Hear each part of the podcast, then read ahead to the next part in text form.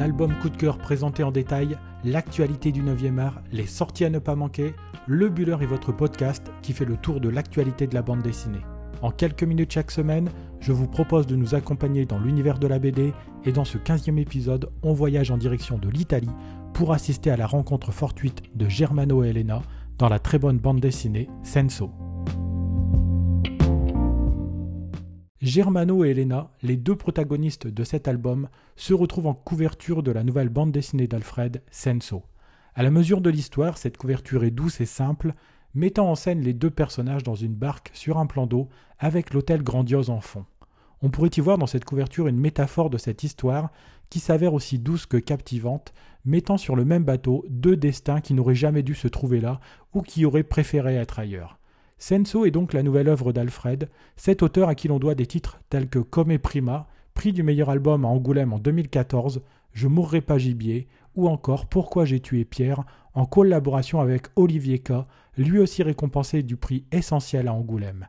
Il est d'ailleurs difficile de présenter Alfred, ou plutôt Lionel Papagali de son vrai nom, en donnant juste une succession de titres, tant cet artiste a déjà une œuvre prolifique et multiforme alors qu'il n'a que 43 ans. Ce grenoblois, issu d'une famille d'artistes du théâtre, aime explorer des pistes graphiques différentes d'album en album, et s'il y a bien un domaine dans lequel il fait preuve de constance, c'est dans l'intérêt suscité par ses œuvres et leur grande qualité. Senso ne dérogeant pas à la règle, nous avions envie de vous faire découvrir cette histoire parue aux éditions Delcourt dans la collection Mirage le 23 octobre dernier. Dans un format moyen et faisant 158 pages, cet album en couleur raconte donc l'improbable rencontre de deux personnages durant une demi-journée. Les premières pages de l'album donnent le ton. Il sera question dans cette histoire d'attraction entre un homme et une femme.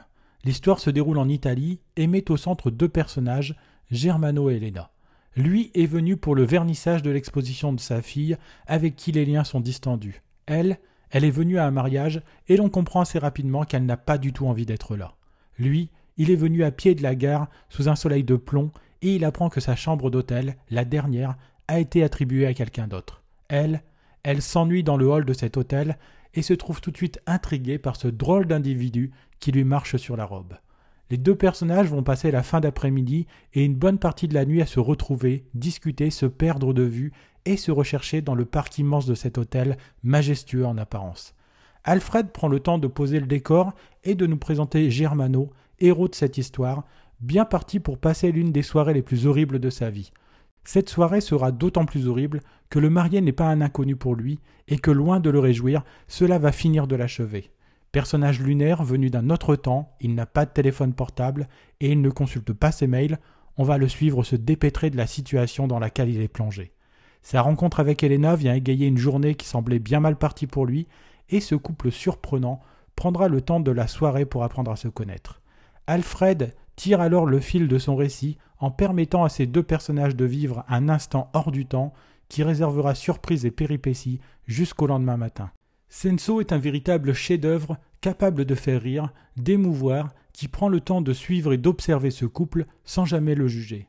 La narration est douce, Alfred prend le temps d'installer les personnages et les situations, et il n'use pas des grosses ficelles des comédies sentimentales dans cet album sensible. Récit intimiste, l'histoire laisse la porte ouverte sur des possibles sans totalement donner toutes les clés au lecteur. De clés, il en est d'ailleurs question dans cette histoire, comme le suggère la quatrième de couverture de ce roman graphique, car s'il faut lire cet album pour savoir ce qu'il adviendra de l'aventure entre Germano et Elena, de son côté Alfred nous donne les clés qui nous permettent d'accéder à l'intime de ces deux personnages. Mélangeant scènes contemplatives, situations burlesques et promenades au clair de lune, Senso capte le lecteur d'un bout à l'autre du récit et c'est avec une certaine tristesse que l'on va quitter Germano Elena lorsque l'on arrive à la dernière page.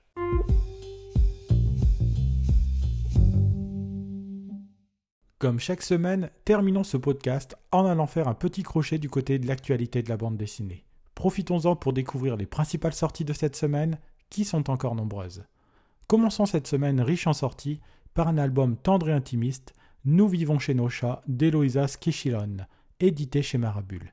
Elle y met en scène ici un couple dans une campagne reculée de l'Italie qui possède cinq chats et qui cherche à avoir un enfant. Sur une journée, on rentre dans l'intimité de ce couple, confronté aux joies et aux peines du quotidien, et surtout confronté à la présence des cinq félins qui ne perdent jamais l'occasion d'attirer l'attention de leur maître. Voilà un album singulier qui mérite vraiment qu'on s'y intéresse. Dans la collection La sagesse des mythes, éditée par Glénat, dirigée par Luc Ferry, notons cette semaine la sortie d'Eros et Psyché, que l'on doit à Clotilde Bruno au scénario et Diego Audi au dessin. Comme dans le mythe originel, Eros est chargé par sa mère Aphrodite de compromettre Psyché, princesse à la beauté renversante, en la faisant épouser l'homme le plus laid du royaume. Mais voilà, Eros tombe amoureux de Psyché, et il est alors partagé entre l'amour qu'il porte à sa mère et sa nouvelle passion pour Psyché. C'est ici l'occasion de redécouvrir ce mythe dans une bande dessinée de qualité. Pour rester dans la mythologie grecque, notons aussi la sortie aujourd'hui du second tome de 50 nuances de grec chez Dargaud. Comme pour le premier volume, sur une double page, Charles Pépin nous rappelle les grandes histoires de la mythologie grecque que Jules vient illustrer en les modernisant d'une façon décalée. Nul doute que cet album connaîtra un succès comparable au premier tome et l'on ne peut que s'en réjouir. El Boxeador est un titre édité aux éditions du Longbec qui nous plonge dans l'univers de la boxe. Un peu à la manière d'Il était deux fois Arthur que nous vous présentions ici il y a quelques semaines, l'album s'articule autour de la destinée de deux boxeurs que l'histoire va faire s'affronter. D'un côté Rafa, originaire des bas quartiers et amateur de plaisirs nocturnes, et de l'autre Hector, issu d'un milieu aisé mais en rupture avec sa famille. C'est passionnant et original sur le plan graphique et nous devons cet album à Manolo Caro et Ruben Del Rincon. Si vous êtes enceinte ou que vous l'avez été, ma grossesse Tout le monde s'en mêle vous rappellera des souvenirs, pas toujours très bons d'ailleurs. S'articulant autour de la grossesse de Louise, en couple avec Clément, L'album s'amuse à mettre en scène ces situations du quotidien que peut vivre une femme durant les 9 mois de sa grossesse. Plutôt léger et amusant, on doit ce très bon album édité chez Déron dans l'eau à Sandra Camilleri, Loudia Gentil et Lily Larchy. Enfin, terminons cette semaine avec la sortie du douzième tome de la série à succès Le Scorpion. Édité chez Dargaud, Le Mauvais Augure est le titre de ce douzième opus qui s'articule autour du secret de la fortune d'une riche famille, les Trébaldi. Convoité, cette fortune attire bien des personnes au château de Tarquinio, dont le scorpion en personne, qui va devoir jouer de l'épée pour éloigner les malveillants de ce trésor. Toujours aussi efficace, le duo Stéphane Desberg au scénario et Enrico Marini au dessin nous offre un titre à la hauteur des précédents. Voilà, nous en avons terminé avec ce quinzième épisode du Buller.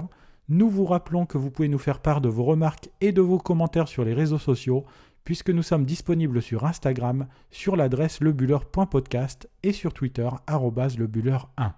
Si vous avez aimé cet épisode, n'hésitez pas non plus à le partager autour de vous. Il me reste à vous souhaiter de bons moments de lecture et je vous dis à la semaine prochaine pour un 16e épisode de votre podcast sur l'actualité de la bande dessinée.